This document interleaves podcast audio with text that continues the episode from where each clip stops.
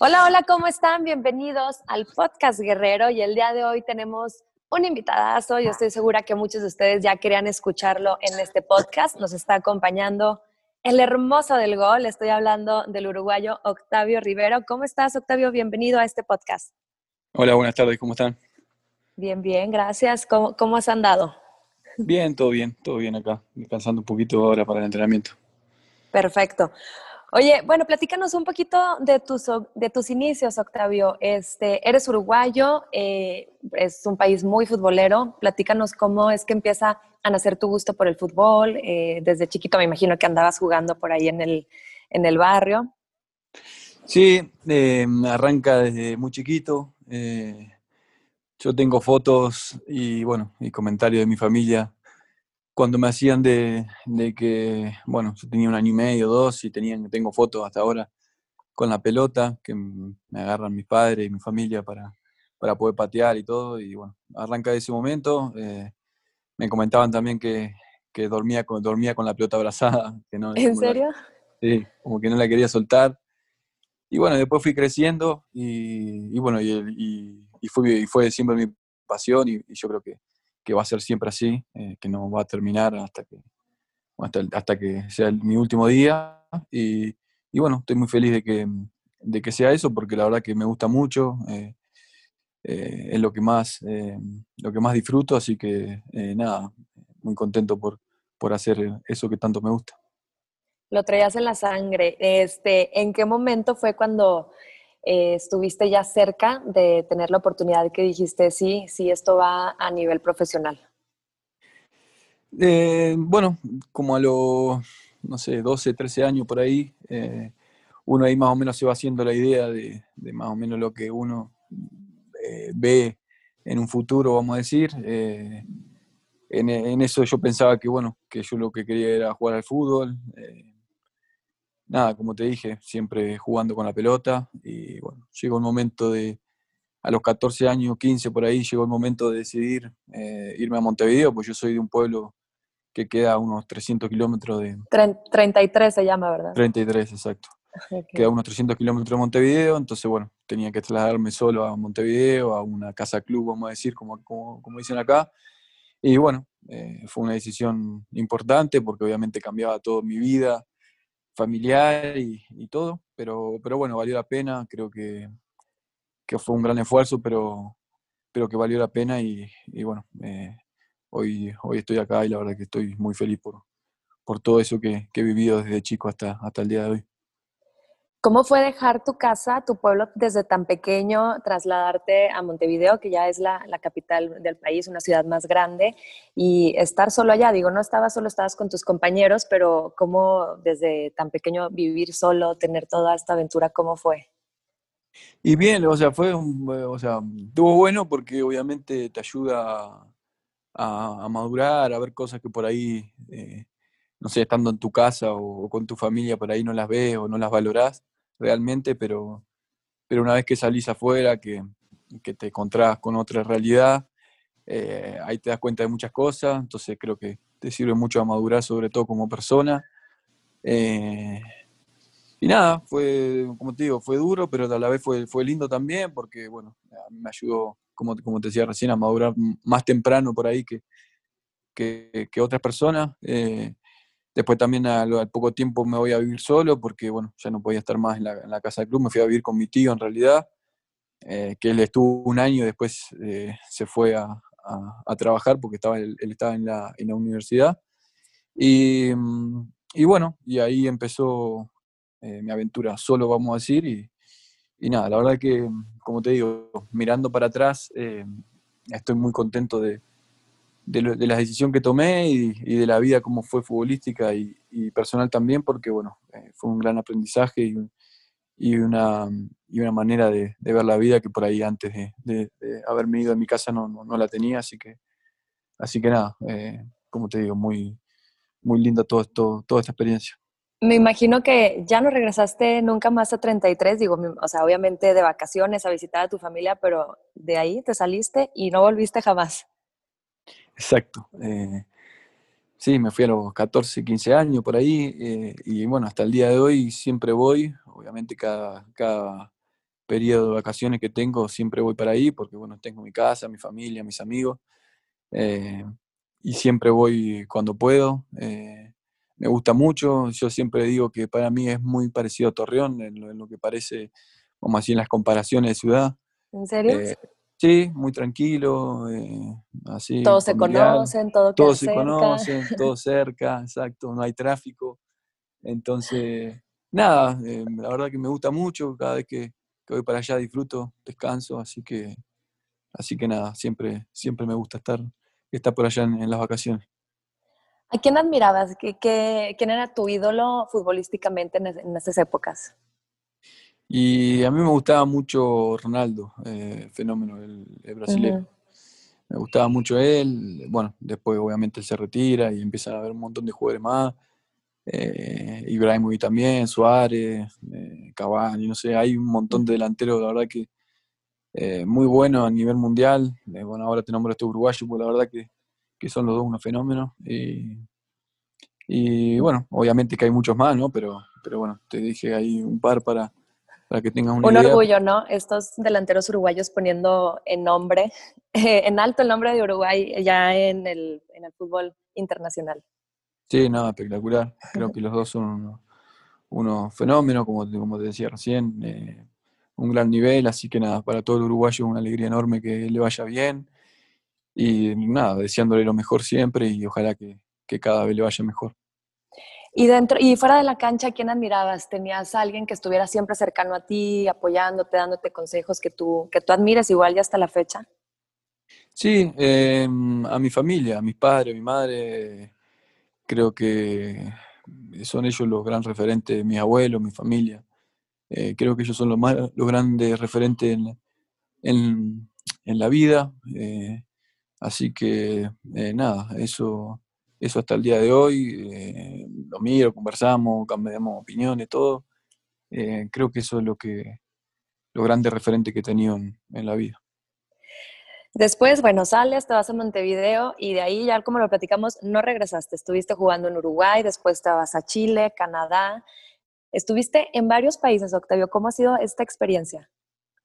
Bien, la verdad que mm, muy buena. Eh, siempre, siempre es bueno salir y conocer otros lugares porque, bueno, te abre un poco lo que es eh, eh, tu mente, tu cabeza, tu mundo y bueno, creo que de todos lados siempre me lleve algo. Eh, he tratado también de eso, de que cada lugar eh, aprender cosas nuevas, porque cada país tiene sus cosas. Y nada, es una experiencia muy linda en todo sentido. Eh, no sé qué más te puedo decir, pero... Estuviste en Vancouver Whitecaps, ¿cómo fue tu experiencia de, vivir en este país que, que, luego en Vancouver el clima es de repente frío, llueve mucho, este, el idioma? No, bien, eh, el idioma me costó un poquito. Eh, el idioma me costó un poquito al principio porque, bueno, eh, yo fui, iba con una base muy, muy, muy básica de, inglés y, bueno, me costó un poquito, pero, pero bueno, después le fui agarrando la mano y, hasta el día de hoy o sea, me manejo bien con, el inglés. sí, el clima, la verdad que sí, llovía, en invierno llovía mucho, mucho frío nada, después en verano también el clima era, eh, no, no era caluroso, obviamente como acá, pero unos 24, 25 grados, que era muy agradable y se pasaba bien también. Y así que nada, eh, fue una experiencia muy linda esa. Eh, la verdad que Canadá como, como, estilo de vida y como todo es espectacular, primer mundo, así que nada, me gustó mucho y espero que algún día, aunque sea volver de vacaciones, Para, para, que mi familia disfrute y conozca también un poco que, que la verdad que es espectacular. Oye, pero ¿qué tal el clima de Torreón, eh? no, bien, bien, bien. A mí me gusta mucho el calor. ¿eh? Está padre, Sí, mejor. Oye, y bueno, pues ya, entonces llegas a Torreón. ¿Cómo fue para ti llegar a Santos? ¿Cómo te enteraste? ¿Qué, qué significó para ti estar, llegar a esta institución? ¿Y, qué impresiones tenías de Santos tú antes de, de, llegar aquí? No, cuando me dicen lo de Santos, obviamente no, no lo dudé. Eh, me quise venir, yo sabía más o menos de, lo de Santos, porque bueno, uno más o menos, yo me gusta ver mucho fútbol y veo fútbol de todo el mundo, y veía que salía campeón, que le iba bien, que todo, entonces obviamente un club importante. Eh, bueno, ahí llegué acá, la verdad que me encontré con un, grupo muy bueno de jugadores, cuerpo técnico, todo, la verdad que la gente que trabaja en el club, espectacular, todo. Y eso obviamente a uno le ayuda para, para, para tener un, buen nivel, para, adaptarse más rápido a lo que es el, el, equipo. Eh, y bueno, eh, como te digo, eh, hasta el día de hoy, como te digo, estoy muy contento de estar acá, muy feliz y bueno, espero que, que sea cada vez mejor nuestra estadía y obviamente nuestro resultado también para que, para que sea todo en conjunto y sea mucho mejor todo. ¿Cómo es tu relación con los demás uruguayos del equipo, con Brian Lozano, con Gorriarán, con el profe Guillermo Almada? Bien, muy buena. Eh, me llevo muy bien con ellos, así como con todo el plantel. Eh, como te decía recién, hay un gran, un gran plantel, un gran grupo, personas muy buenas, desde el cuerpo técnico hasta los compañeros, hasta los utileros, como te decía recién, la gente del club, todo, la verdad que muy bien. Eso ayuda mucho a lo que, a lo que es el, el, plantel, el equipo, un, club muy unido en todo sentido, así que eh, nada, eh, me llevo muy bien con todo, eh, como te digo, estoy muy feliz de estar acá y, espero que, sea cada vez, cada vez mejor todo. Así es, como lo mencionas, sabemos que tienes muy buena, muy buena relación con todo el plantel, pero en específico, ¿cómo te llevas con Julio Furch? Bien, la verdad que me llevo muy bien. Él es un gran jugador, obviamente, eh, pero fuera de la cancha eh, también es una gran persona. Eh, he tenido el placer de conocerlo, de conocerlo más personalmente y, la verdad que muy, muy bien. así que nada, mm, como te digo, muy buena gente, así como lo son todos, pero, pero bueno, justamente que me preguntaste él, te digo que, tuve la suerte de conocerlo personalmente y, y muy, buena, muy buena persona. Oye, Octavio, has tenido una regularidad importante con Santos en los últimos encuentros, eh, jugando como titular, marcando goles fundamentales. ¿Crees que estás viviendo tu mejor etapa con el equipo? Eh, sí, creo que mm, he tenido una regularidad eh, buena. creo que mm, hemos, hemos, hecho las cosas muy bien. por ahí nos ha costado un poco los resultados, pero creo que en el juego hemos estado muy bien.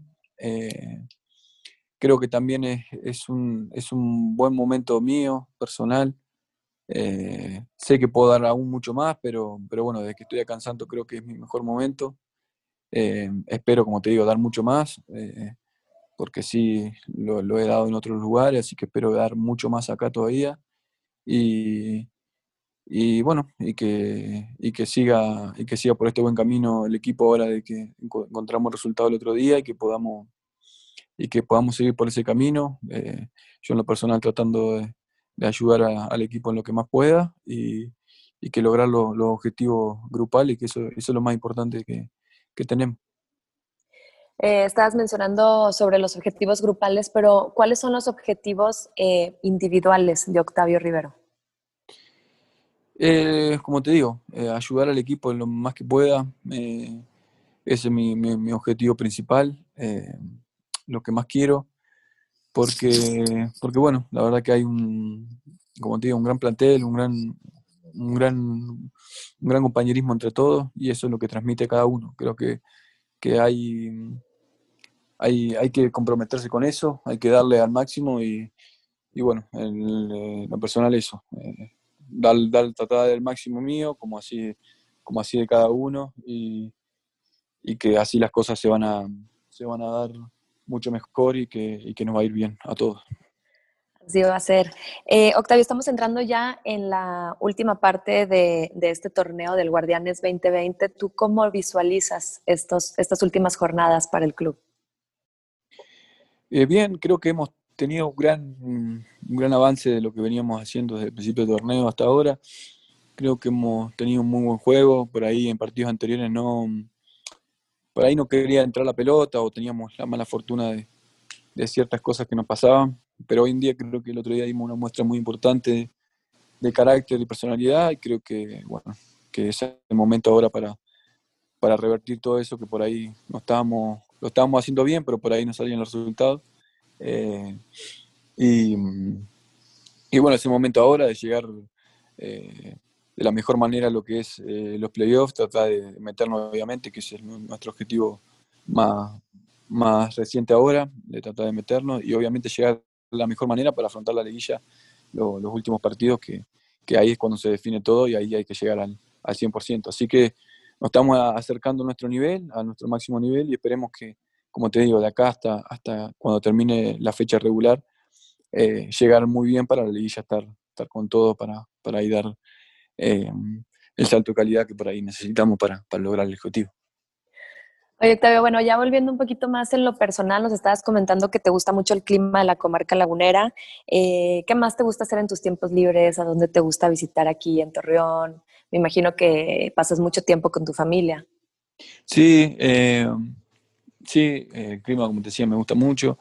Y acá pasamos, sí, la verdad que pasamos mucho con mi familia acá, con mi mujer, mis hijas. Eh, pasamos acá en casa, por ahí salimos a comer a veces, vamos a, en Cristo ahí a a Cristo las Noas. Eh, no, y salimos a... ¿La comida qué tal? ¿Te gusta la, comida lagunera? Las, famosas gorditas, los lonches, ¿sí, los has probado? Sí, Le he probado, le he probado, la verdad que me gusta, me gusta.